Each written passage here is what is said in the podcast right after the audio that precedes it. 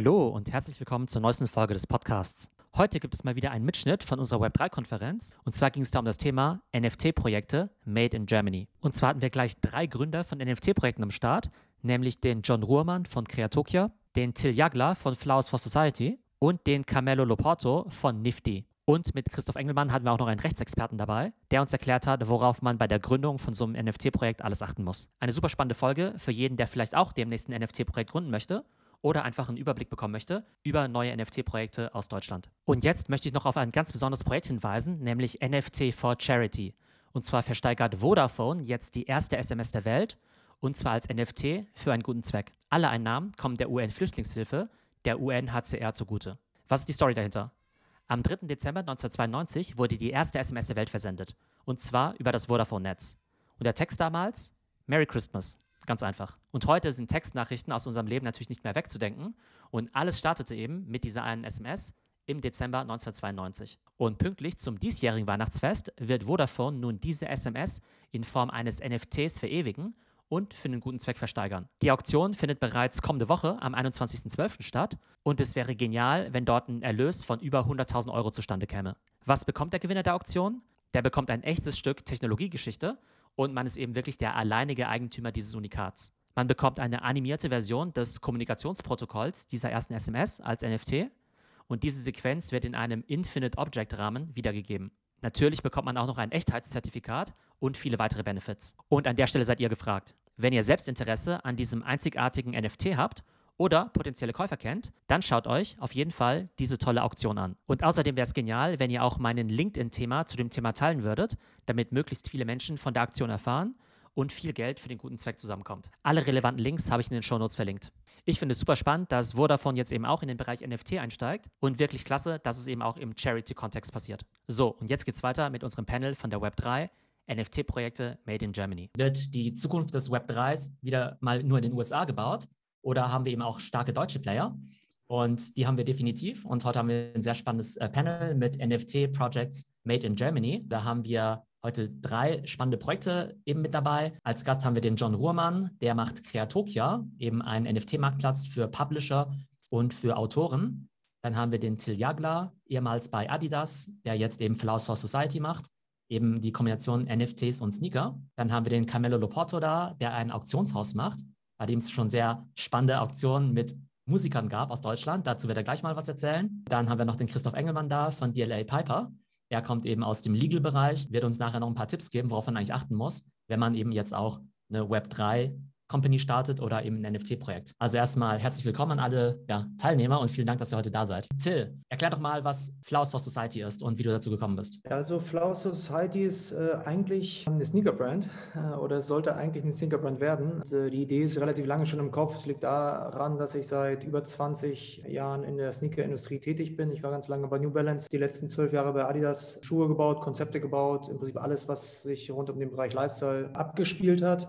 Und äh, habe dann aber für mich so ja, versucht, so ein, so, ein, so ein, Problem zu lösen, was es draußen gibt. Und zwar ist es relativ schwierig, die Schuhe zu bekommen, die man eigentlich wirklich haben will, äh, weil halt irgendwelche Bots schneller sind, als, äh, als jeder Mensch äh, kaufen kann. Die Schuhe, die dann irgendwie weggekauft wurden über Bots, wurden dann auf dem Zweitmarkt verkauft für sehr, sehr viel Geld. Dadurch, dass ich schon relativ lange auch in der Szene bin, bin selber seit 30 Jahren Sneaker-Collector und früher ist halt so ein bisschen mehr sich in der Community abgespielt hat. Es ging so ein bisschen mehr darum, eigentlich Leute zu treffen und nebenbei noch Schuhe zu kaufen. Und ähm, das ist natürlich so ein bisschen in den letzten fünf, sechs, sieben Jahren ja nicht mehr ganz so romantisch gewesen, ähm, weil es halt sehr, sehr, viel über Selbstoptimierung ging. Also das heißt, die Leute wollten sehr, sehr viele, sehr schnell sehr viele Schuhe haben, um sie ähm, dann auch wieder gewinnen trächtig zu verkaufen, was natürlich dann dazu geführt hat, dass die Community nicht mehr im Vordergrund stand. Deswegen wollte ich ein Konzept bauen, was die Community wieder in den, in den Fokus rückt und wusste aber immer nicht so richtig, wie ich das technisch lösen soll und äh, habe dann irgendwann mit meinem Team angefangen, über NFTs zu sprechen. Äh, und wir nutzen im Prinzip NFTs ein, um Utility und Access Rights zu vergeben. Das heißt, man muss unsere NFTs haben, um bei uns äh, Schuhe kaufen zu dürfen. Heute sind es doch Schuhe und wahrscheinlich äh, ist es in zwei, fünf, zehn Jahren äh, sind es wahrscheinlich äh, auch alles Mögliche. Also wir, wir denken halt nicht in Produktgruppen, sondern vielmehr in, in, in einem geschlossenen Ökosystem für eine Community und die wollen wir halt begeistern über gute Sachen, die wir tun. Okay, das heißt, du sagst eine NFT-basierte Community für, ich sag mal, Fashion und Sneaker und Streetwear-Begeisterte wahrscheinlich. Genau, das ist jetzt im, im Kern, ähm, aber wir denken jetzt schon im Prinzip, äh, ich meine, da bist du ja auch federführend, ein Pionier in unserem Markt. Äh, wir denken jetzt auch äh, über Education schon nach, wir denken über äh, Tickets nach, über Konzerttickets. Mein großer Traum wäre mal einen Tesla zu verkaufen innerhalb unseres Ökosystems. Also wir, wir denken gar nicht so eingeboxt. Äh, wir fangen jetzt mit einem Sneaker an, weil das ist äh, so das Einzige, was ich kann.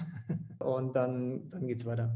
Also die Sneaker, die kommen zumindest schon mal sehr gut an. Also bei uns im Discord, da gibt es äh, sehr, sehr viele Leute, die gleich mal zugeschlagen haben bei Flowers for Society. Ich habe übrigens heute ist äh, Premiere, ähm, habe ich eben gerade aus äh, unserer Factory in Ho Chi Minh gekriegt, in Vietnam, ähm, den ersten Ausdruck von einem Tooling. Kann ich hier mal präsentieren. Ihr seid die Ersten, die es sehen. Sehr cool. Carmelo, erzähl du mal, was, was macht ihr bei Nifty? Ja, wir haben mit Nifty Europas Auktionshaus für ausgewählte, exklusive und handkuratierte NFT-Kunst ähm, aufgebaut. Das heißt, wir sind kein klassischer Marketplace, bei dem jetzt jeder sich irgendwie anmeldet und selber irgendwie NFTs erstellt, sondern wir haben uns ganz klar zum Ziel gesetzt, Popkultur ja, den Wert zu geben oder den Stellenwert zu geben, von dem wir glauben, dass sie hat. So, und wir sind halt, das Gründerteam sind alles Leute aus der Kreativbranche. Das heißt, wir haben entsprechenden Background, wo wir herkommen. Also wir kommen aus der Musikbranche, äh, YouTuber, Streamer, whatever. Also Leute, die irgendwo ja mit Popkultur sich auseinandersetzen. Der Hintergrund, warum wir Nifty auf die Beine gestellt haben, war vor allem der, dass wir gesehen haben, dass äh, gerade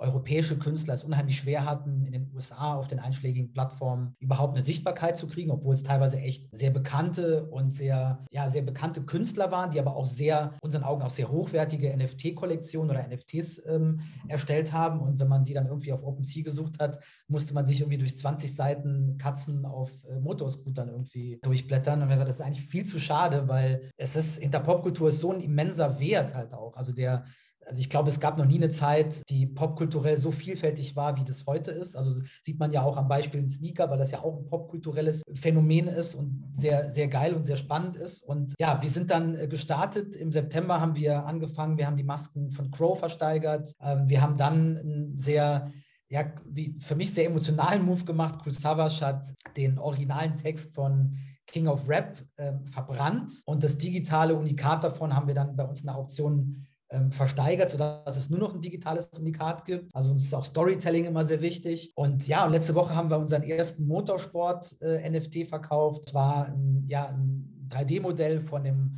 Porsche Mantai Grello, der das 24-Stunden-Rennen vom Nürburgring gewonnen hat. Und uns ist immer sehr wichtig, dass die NFTs, die wir verkaufen, eigentlich schon emotional aufgeladen sind. Das heißt, der Wert dieser NFTs entsteht nicht irgendwie darum, weil man glaubt, das könnte irgendwie einen Hype bekommen, sondern sie haben jetzt schon einen Wert, weil sie emotional aufgeladen sind. Und in unseren Augen sind das halt auch die Artefakte der Zukunft. So, ne? Wenn man jetzt sich überlegt, wie das Metaverse später aussehen wird oder aussehen kann, sind das eben auch Artefakte unter Umständen aus einer vergangenen Zeit, die dann später auch entsprechenden Wert haben können und eben somit durch uns auch über die Blockchain auch konserviert sind für immer. Ich habe ja auch mal das NFT gesehen vom Savage und das fand ich echt genial, weil das ist im Prinzip ein handgeschriebener Text äh, mit allem drum und dran, also Wörter durchgestrichen und irgendwie verschrieben und verkritzelt und so. Und ich finde, ich habe das echt super genial animiert, dass es eben so ein kleiner Videoclip ist, der da eben abgespielt wird. Man eben wirklich sieht, wie er sozusagen halt, ne, also quasi von Geisterhand dieser Text dann eben geschrieben wird. Ich kann mir dann schon vorstellen, dass wenn du wirklich ein Fan davon bist, du dir vorstellen kannst, wie du so beim Schaffensprozess eben mit dabei bist und wenn es eben dein Lieblingssong ist, dass dich dann eben auch viel damit eben verbindet. Also das ist halt, wie wäre, wie wenn du bei diesem Kreationsprozess mit dabei gewesen wärst. Ja, absolut. Das war ja auch wirklich der Originaltext, den er geschrieben hat, 15 Minuten bevor er sich ans Mikrofon gestellt hat. Also genau so, wir haben das Ding dann gescannt. Also Gott sei Dank vor dem Verbrennen, da haben wir echt so ein bisschen Schiss gehabt und aufgepasst, weil es einfach so ein krasser Moment war. Und diese Emotionalität, die hat es halt im Prinzip auch am nächsten Tag nochmal wiedergespiegelt. Also das Ding ist am, quasi während der Auktion für 30.000 Euro weggegangen und es wurde am nächsten Tag für 150.000 Euro weiterverkauft. So, wo man wirklich genau diesen, diesen Wert dann auch sehen kann, nochmal den, der auch für Menschen entsprechend auch hat. Genau, aber ich glaube, der Unterschied bei euch ist ja auch, dass ihr ja kein Marktplatz seid wie OpenSea, wo das Ding dann automatisch quasi zum Verkauf steht, sondern das sind tendenziell Leute, die es vielleicht auch erstmal länger halten wollen. Die muss man erstmal ausfindig machen, wenn man überhaupt das kaufen möchte. Ne? Man kann ja nicht einfach jetzt irgendwie irgendjemandem ein Angebot machen. Richtig. Also in dem Fall war das so, dass der neue Verkäufer quasi uns kontaktiert hat und gefragt hat, ob wir Kontakt herstellen können, äh, weil er das entsprechend auch haben möchte. Und das haben wir natürlich dann auch getan. Also das spiegelt so ein bisschen auch wiederum die Exklusivität wieder, die wir einfach auch für unsere Plattform auch haben wollen. Hallo John, ihr stellt ja Lösungen für Publisher und auch Autoren bereit. Was glaubst du, welchen Mehrwert können dort NFTs liefern? Ich glaube, dass die NFTs dort das wieder können, was in den Zeiten der totalen digitalen Verfügbarkeit auf Spotify für Hörbücher oder auf Kindle für E-Books ähm, für Fans und Sammler wieder eine Originalität wiederhergestellt werden kann. Du kannst eben als Autor eine ganz spezielle Ausgabe veröffentlichen oder als Verlag oder als Creator. Also man kann bei uns genauso gut Artworks oder Textformen veröffentlichen, äh, die eben limitiert sind oder ähm, einen zeitlichen Zeitpunkt verkauft werden können, wie in so einer Art Pop-up-Sale. Und damit können andere Inhalte auch verbunden werden. Also der Inhalt in eine gewisse Community oder nicht nur rein ein Buch, sondern eben gleich das Hörbuch dazu und spezielle andere Inhalte wie Video und so weiter. Und damit wollen wir erstmal in der Industrie, die eigentlich total toll ist. Buch klingt jetzt erstmal so für die Digitalisten so ein bisschen so, hm, da ist irgendwie eine Information zwischen zwei Pappdeckel geklemmt. Aber die Inhalte sind es ja, die zählen. Und wir wollen gerne den Buchverlagen damit ein Creator-Tool in die Hand geben und auch eigentlich jedem anderen, weil irgendwie ist ja aus unserer Perspektive jeder, der denken kann, in der Lage, äh, etwas zu veröffentlichen und ein Publisher und ein Creator zu sein. Und das ist eigentlich so der Kurs, den wir vor uns haben. Und jetzt bis etwa April werden wir das noch kuratiert machen, also mit Partnern, die wir in der äh, Industrie haben und das ganze System testen und dann ab April, äh, so Mitte des Jahres, wollen wir die Plattform eben für alle öffnen. Und das passiert jetzt gerade alles auf creatorcare.com. Du hast jetzt ja dann die, ich sag mal, diese Scarcity ja jetzt erwähnt, ähm, also quasi die Verknappung eben auch fürs Sammeln. Welche Utility siehst du denn? Was habe ich denn jetzt davon als Käufer von so einem NFT? Was ich vielleicht sonst nicht bekommen könnte? Also du hast jetzt erstmal die Originalität, also du hast das eine Exemplar vielleicht mit dem speziellen Ende oder dem besonderen Cover und spezielle Inhalte, die du mit dem normalen Buch eben nicht bekommst. Ja, das Grußwort des Autoren oder äh, das spezielle Kapitel, der Zugang in die Community, das hast du mit einem normalen Buch nicht. Und du kannst eben mit dem NFT diese Inhalte immer accessen. Entweder sie sind Teil des NFTs, was nicht mit allen geht, oder du authentifizierst dich auf einen Zugang auf, auf eine Blockchain-Datenbank, wo du an diese Inhalte rankommst. Und du kannst natürlich auch als Originator, als Verlag äh, später an der äh, Wertschöpfung mitpartizipieren, wenn es weiterverkauft wird, weil unsere Smart Contracts entsprechend kreativ gestaltet werden können von den Originatoren. Ähm, das ist vielleicht ein Thema, was viele noch nicht kennen, wenn sie jetzt eben noch nicht so viel im Web3 unterwegs sind, ist, dass es jetzt eben sehr viele Token-basierte Zugänge gibt. Also einfach Webseiten, wo man nur rein kann, wenn man in der Wallet bestimmte NFTs hat. Es gibt Discord-Chats, wo man nur reinkommt, wenn man eben NFT hat. Ja? Da wird eben, ne, also sozusagen diesen Login mit E-Mail und Passwort, den wir ja kennen, den gibt es in dieser Web3-Welt zum Teil gar nicht mehr, sondern da gibt es immer den den äh, Login mit Metamask und dann wird da reingeguckt, naja, welche Token sind da drin. Und wenn da, was nicht, der Flowers for Society Sneaker Nummer 1 eben drin ist, dann bekommt man da vielleicht dann den Airdrop auf die nächste Kollektion zum Beispiel. Oder wenn man da jetzt eben vielleicht bei Nifty dann ein bestimmtes Token hat, dann bekommt man vielleicht ein Behind the Scenes oder ein Meet and Greet eben mit bestimmten Künstlern. Also dadurch, dass NFTs ja programmierbar sind, kann man damit erstmal machen, was man möchte. Ja? Die werden eben sehr viel eben benutzt, eben auch als Access für bestimmte Inhalte oder eben auch für exklusive Produkte. Genau, ich bin jetzt, ich bin jetzt wieder da. Ich habe jetzt den Zwischenteil nicht mitbekommen, aber vielleicht habe ich vergessen zu erwähnen, weil du jetzt bei den Token warst, dass wir im Moment begrenzten Zugang haben. Wahrscheinlich hast du darauf hinauf abgestellt. Wir haben so ein Key-to-Create-Token veröffentlicht und nur mit dem Token kommst du überhaupt in, in, die Lage, auf die Plattform zu kommen und Inhalte zu kaufen. Das mhm. ist also auch bei genau. der Fall. Genau, dann äh, haben wir noch den Christoph in der Runde. Äh, Christoph ist ja quasi in dieser Runde so ein bisschen, Exot, ja, weil du bei einer Anwaltskanzlei bist. Was hast du denn jetzt mit dem Thema NFTs zu tun? Ja, wenn wir hier sprechen über NFT-Projekte Made in Germany und insbesondere auch für deutsche Kunden, dann stellt sich halt auch die Frage, welcher Rechtsrahmen gilt da, was muss man da beachten? Und da gibt es im Moment noch einiges an Problemen und äh, deswegen bin ich hier um, und wollte das mal kurz ansprechen. Wir haben das wesentliche Problem, dass es nicht wie in anderen Rechtsbereichen ein eigenes Gesetzbuch gibt. Also es gibt nicht das deutsche NFT-Gesetzbuch, wo alles von vorne bis hinten durchreguliert ist, sondern man muss schauen, wie die bestehenden Gesetze auf den NFT-Bereich angewendet werden. Speziell, wenn man da ein NFT-Projekt starten will, würde ich mir erstmal die Frage stellen, was ist das für ein Geschäftsmodell und passt das Geschäftsmodell überhaupt in den rechtlichen Rahmen? Um ein Beispiel zu nennen, Rugpull aus der Szene, das wäre unzulässig in Deutschland, das ist Betrug. Das heißt, man stellt eine Seite auf, auf der man verkündet, man möchte Bilder verkaufen, NFTs verkaufen. Und in dem Moment, wenn man sie verkauft hat, verschwindet man mit der Wallet. Und die Kunden bekommen nie ihren NFT. Aber das geht natürlich nicht, das ist relativ klar. Aber es gibt noch andere Themen, wo man auch genau hinschauen muss, ob das jetzt was Zulässiges oder was Unzulässiges ist. Anderes Beispiel, das mir öfter auffällt in der Szene, ist Glücksspiel. Bei vielen NFT-Projekten gibt es was zu gewinnen.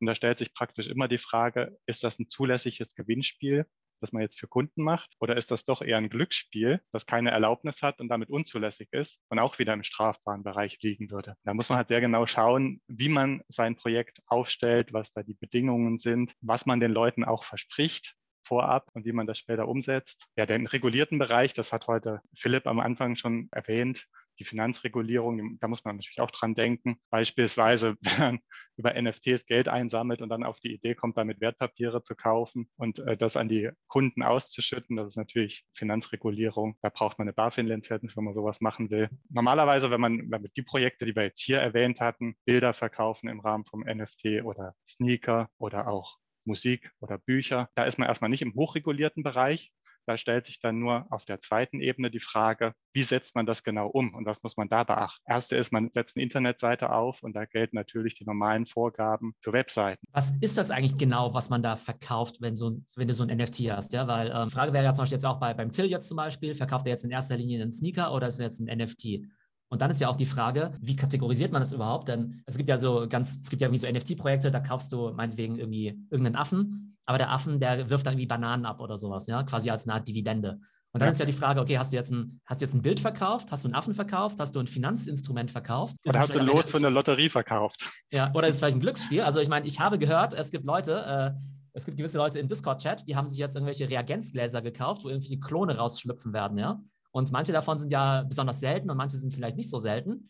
Ist es dann auch eine Lotterie? Also wie, wie, wie siehst du dieses Spektrum? Also das kommt sehr genau darauf an, was du dir ausgedacht hast und was Gegenstand des Vertrages ist, was du da anbietest. Beispielsweise das mit den Sneakern, das, das wird sicher was Geteiltes sein. Einerseits verkaufst du die Sache, die Sneaker, das ist ganz klassischer Sachenkauf. Und das ist aber eben verbunden mit einem NFT, zum Beispiel mit einem digitalen Artwork, mit der Dienstleistung, dass es auch auf der Blockchain hinterlegt wird. Es gibt nicht den einen NFT-Kauf. Das ist halt auch das Problem, was ich erwähnt hatte. Es gibt nicht die NFT-Regulierung, damit gibt es auch nicht die Regulierung über, was ist ein NFT-Vertrag oder sowas, sondern du musst schauen, wie du die bestehenden Verträge, die Regulierung von Verträgen auf dein Projekt anwendest. Wenn du halt ein E-Book im Rahmen eines NFTs verkaufst, dann ist das einerseits die Rechte an dem E-Book, andererseits wieder auch die Eintragung in der Blockchain. Und bei den Rechten, das haben wir bei Artefakt gesehen, da musst du halt auch schauen, was darfst du später damit machen? Urheberrecht und, und Lizenzvertragsrecht ist die Frage, was wird dir eigentlich eingeräumt? Kriegst du nur das Bild oder eben den Avatar im, im Fall von Artefakt eben auch, den du verwenden kannst. kannst. Darfst du den privat verwenden? Darfst du den kommerziell verwenden? Bei den Apes hast du das ja genauso. Da kommen jetzt äh, Projekte auf, wo die für Bücher unterlizenziert werden oder wo die ihre eigenen Geschäfte aufmachen und, und die Geschäfte tragen dann das Logo des Apes. Und das die Frage, ob das überhaupt so eingeräumt wurde. Und das muss man natürlich vorher regeln in den Geschäftsbedingungen. Jetzt eine Frage an unsere NFT-Gründer.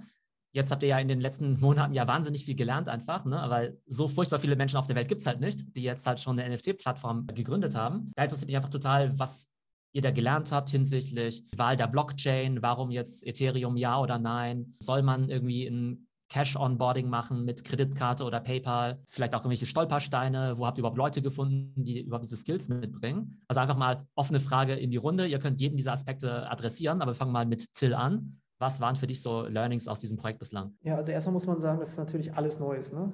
Äh, auf jeden Fall für mich. Also ähm, ich bin jetzt tatsächlich erst seit äh, gefühlt so zehn Monaten auf dem Thema und es ist ja wirklich alles neu. Äh, das Gute ist, dass die Mechanismen relativ ähnlich sind zum Sneakermarkt, also zum, zum, zum Sneaker-Sammeln, logischerweise technisch gelöst. Äh, was ich halt immer versuche natürlich, dadurch, dass ich natürlich das nicht alles selber wissen kann, ja, ob das jetzt legale ähm, Richtlinien sind oder, oder, Gesetze sind oder ob das halt irgendwie technische Informationen sind, die man haben muss. Äh, ich versuche halt immer, mir auch dann Experten reinzuholen. Ne? Also äh, wir haben jetzt zum Beispiel für, den ganzen, äh, für die ganze Kryptodirektion haben wir halt feste Leute eingestellt, mit denen wir halt seit mehreren Monaten zusammenarbeiten auf dem Thema. Die wissen natürlich schon sehr viel aus ihrer Historie heraus. Ich versuche halt einfach nur diese Mechanik in, die Sneakerwelt zu transportieren. Ja? Also im Prinzip bauen wir so, eine, so ein Hybrid auf physischer und digitaler Brand auf. Äh, aber auch da äh, finde ich es ganz interessant, was der Christoph angesprochen hat, äh, weil das war nämlich genau, genau diese Fragen, die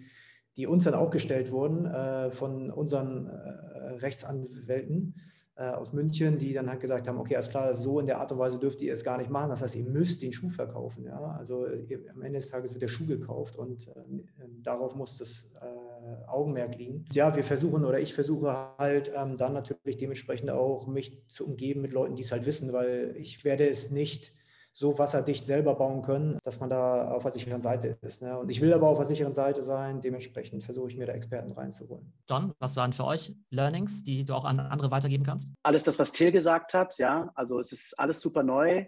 Ich finde aber, man muss das alles ausprobieren. Also erst über das Team, das man da idealerweise zusammenstellt, wo auch, wenn man Glück hat, ein paar Leute sind, die mit Blockchain eins voraus haben. Und wenn es nur ein paar Monate sind, so wie du es eben beschrieben hast, kommt man relativ schnell auf eine steilere Lernkurve. Vielleicht nicht im Projekt sofort auf die krasse Erfolgskurve. Die Lernkurve ist erstmal wichtiger. Und was man, also Community, das darf man nicht unterschätzen. Ja, also wirklich das Projekt gut vorzubereiten, gut zu erklären, das Storytelling plausibel zu machen, nicht äh, dem Krampf des Kryptokapitalismus zu sehr zu verfallen, ja, sondern man denkt ganz anders über Wert nach. Warum sind die Leute dabei? Warum wollen die das? Ja, warum sind die Menschen, die sich für Krypto interessieren, überhaupt dabei? Darüber viel nachdenken. Ja, und dann der Legal-Aspekt ist super wichtig. Also gerade in der Branche, wo, wo Kreatuk ja herkommt, in der Buchbranche, spielt Urheberrecht, Vertragsrecht eine riesengroße Rolle. Also wir hatten auch diesen Fallstrick, wir hätten beinahe ein Gewinnspiel gemacht und stehst eh als Geschäftsführer immer mit einem Bein im Knast, aber dann halt mal richtig. Und wir hätten gern halt quasi einen Token verkauft, wo nicht klar ist, was in der Wundertüte ist aber das ist einfach nicht drin. Also haben wir revealed, was wir für Tokens verkaufen und das dann über den Preis geregelt. Ich hätte das aber gerne anders gemacht. Und natürlich kriegst du dann auch mal Feedback mit einer deutschen Plattform, dass Leute sagen, öh, ich habe ja noch nie eine E-Mail-Adresse eintragen müssen oder eine AGB konfirmen müssen, wenn ich ein NFT gekauft habe. Das finde ich total doof. Aber damit stellen wir auch eine gewisse Sicherheit her, ja, weil wir uns auch einem Rechtssystem stellen und versuchen, die Blockchain umzusetzen in unsere Werte, die wir haben und damit diese auch zu verändern. Camelo, was waren bei euch spannende Learnings? Ja, also was bei uns auch eine sehr große Rolle gespielt hat, dadurch, dass wir ähm, ja auch auf sehr hochwertige NFTs äh, gesetzt haben, war für uns natürlich auch der Prozess KYC und so weiter eine wichtige äh, Kiste, weil wenn du ein NFT irgendwie sechsstellig oder sowas verkaufst, dann dann musst du das halt auch juristisch sauber regeln. Die Frage ist, zwischen wem entsteht überhaupt der Vertrag? Ne? Welche Rolle haben wir als Auktionshaus? Sind wir nur Vermittler? Sind wir Verkäufer? Und so weiter. Also das waren so Sachen, die sollte man auf jeden Fall klären. Und was für uns sehr spannend war, weil wir haben ja von Anfang an drauf gesetzt, möglichst ähm, einfach und klar auch in der Struktur zu sein. Bei uns kann man zum Beispiel auch mit Euro bezahlen. Wir haben damit eben auch Leute auf die Plattform gelenkt, die nicht zwangsläufig in der Kryptobubble irgendwie leben, sondern die sehen, okay, das ist jetzt ein spannendes Ding, ich möchte da irgendwie Teil davon sein, ich möchte hier was ersteigern oder was, was kaufen und will mich aber nicht damit auseinandersetzen, ob jetzt irgendwie Blockchain A oder B geiler ist und ob ja eine technische Entwicklung so oder so aussehen wird. Und wir haben somit echt den Fall gehabt, dass hier mehrere Leute, die bei uns die Sachen ersteigert haben, auch Leute waren, die zum ersten Mal überhaupt ein NFT ersteigert haben und das auch schon gleich sehr hochpreisig. Also wir haben da beim letzten Mal eine Mail bekommen von einem sehr, sehr glücklichen Käufer, der gesagt hat, hey, war das allererste Mal, dass ich überhaupt mich mit NFTs auseinandergesetzt habe. Und ich denke, diesen Markt sollte man nicht außen vor lassen und auch ein bisschen im Blick behalten, dass da noch sehr, sehr viel Potenzial außerhalb der Kryptowelt definitiv vorhanden ist. Bei dem Punkt finde ich eben sehr spannend, weil ihr ja alle sozusagen ja erstmal nicht aus der Kryptowelt kommt, also eure Kunden ja auch nicht.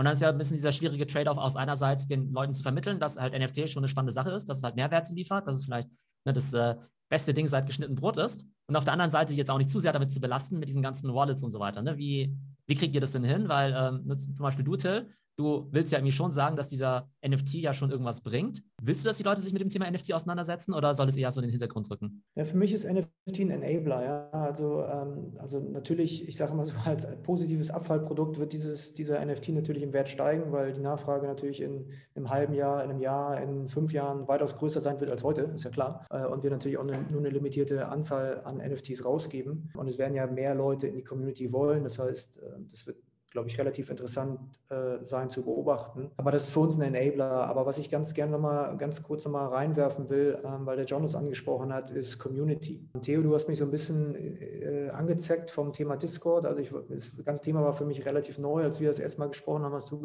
hast du sehr viel von Discord gesprochen. Ich habe einen Channel gemacht und wir sind jetzt schon, ich glaube, keine Ahnung, ja, 5, 6, 700 Leute.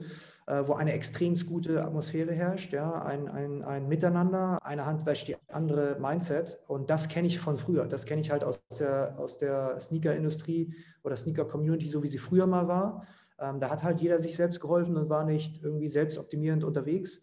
Und das fühlt sich jetzt gerade an wie im Prinzip so eine, die, eine neue Epoche oder ein neues Chapter ähm, im Bereich Kultur. Ja? Und da, da freue ich mich jetzt halt einfach, dass dass NFT jetzt da ähm, sehr neu ist und interessant ist und aber auch Brands wie zum Beispiel Faust Society die Möglichkeit gibt, eine Community zu beschützen, aufzubauen und dieser Community halt was sehr, sehr Spezielles auch an die Hand zu geben, ob das jetzt Produkte sind, Informationen, was auch immer. Aber die Technik im Prinzip sehen wir als Prio 1 und dann im Prinzip die Wertsteigerung sehen wir eigentlich als etwas, was automatisch passiert, wenn die Marke heiß ist. Christoph, da würde mich deine Meinung interessieren, auch zu Discord. Ich weiß jetzt nicht, bist du irgendwie Hardcore-Gamer, der schon immer Discord benutzt hast? Oder bist du jetzt auch relativ neu bei dem Thema dabei? Also was macht für dich den Reiz von diesen Communities aus? Bei Discord bin ich relativ neu dabei, bin ich tatsächlich über dich darauf aufmerksam geworden und jetzt aber inzwischen in ganz vielen Discords mit drin und finde das total spannend, wie schnell da die Entwicklung geht, wie positiv die Community auch ist und wie viele Infos man da bekommt, was für spannende Fragen da auch besprochen werden. Also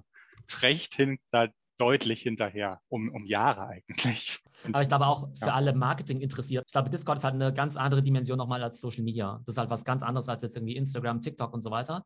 Klar gibt es ja auch Follower, klar gibt es ja auch User-Kommentare und so. Und natürlich ähm, sind die auch sehr, sehr wertvoll. Aber ich glaube einfach, so eine Discord-Community ist sozusagen nochmal der Lower Funnel quasi davon, dass man sagt, okay, man fängt irgendwie bei TikTok an. Aber wenn man dann eben Leute in die Community reinkommt, ist das Engagement einfach nochmal viel, viel höher. Camelo, was steht für euch jetzt im nächsten Jahr an, nachdem die ersten Drops ja gut verlaufen sind? Ja, also wir arbeiten natürlich jetzt weiterhin auch an sehr spannenden Drops. Also bei uns wird es jetzt im nächsten Jahr auch Limited Editions geben. Äh, wir sind gerade, kann ich leider jetzt nicht alles en Detail erzählen, aber ein paar großen Kooperationen dran, also auch im Automobilsportbereich, auch im, äh, ich sag mal, also in allem, was irgendwie mit Popkultur zu tun hat. Und ich glaube, wenn man unseren Newsletter abonniert, dann wird man in den nächsten wenigen Tagen auch schon ein paar sehr spannende Sachen mitbekommen. Und ja, ich kann nur rausgeben, wenn ihr irgendwelche spannenden Ideen habt oder irgendwas machen wollt, meldet euch gerne bei uns. Wir haben jetzt diesen Monat, ähm, gehen wir mit Julian Bam der Kollektion live. Der wird 16 Charaktere aus seinen ganzen äh, Geschichten ähm, versteigern. Und ähm, ja, schaut einfach mal vorbei bei Nifty. Und John, wie stellst du dir im nächsten Jahr den perfekten Buchdrop vor, wenn du sagst,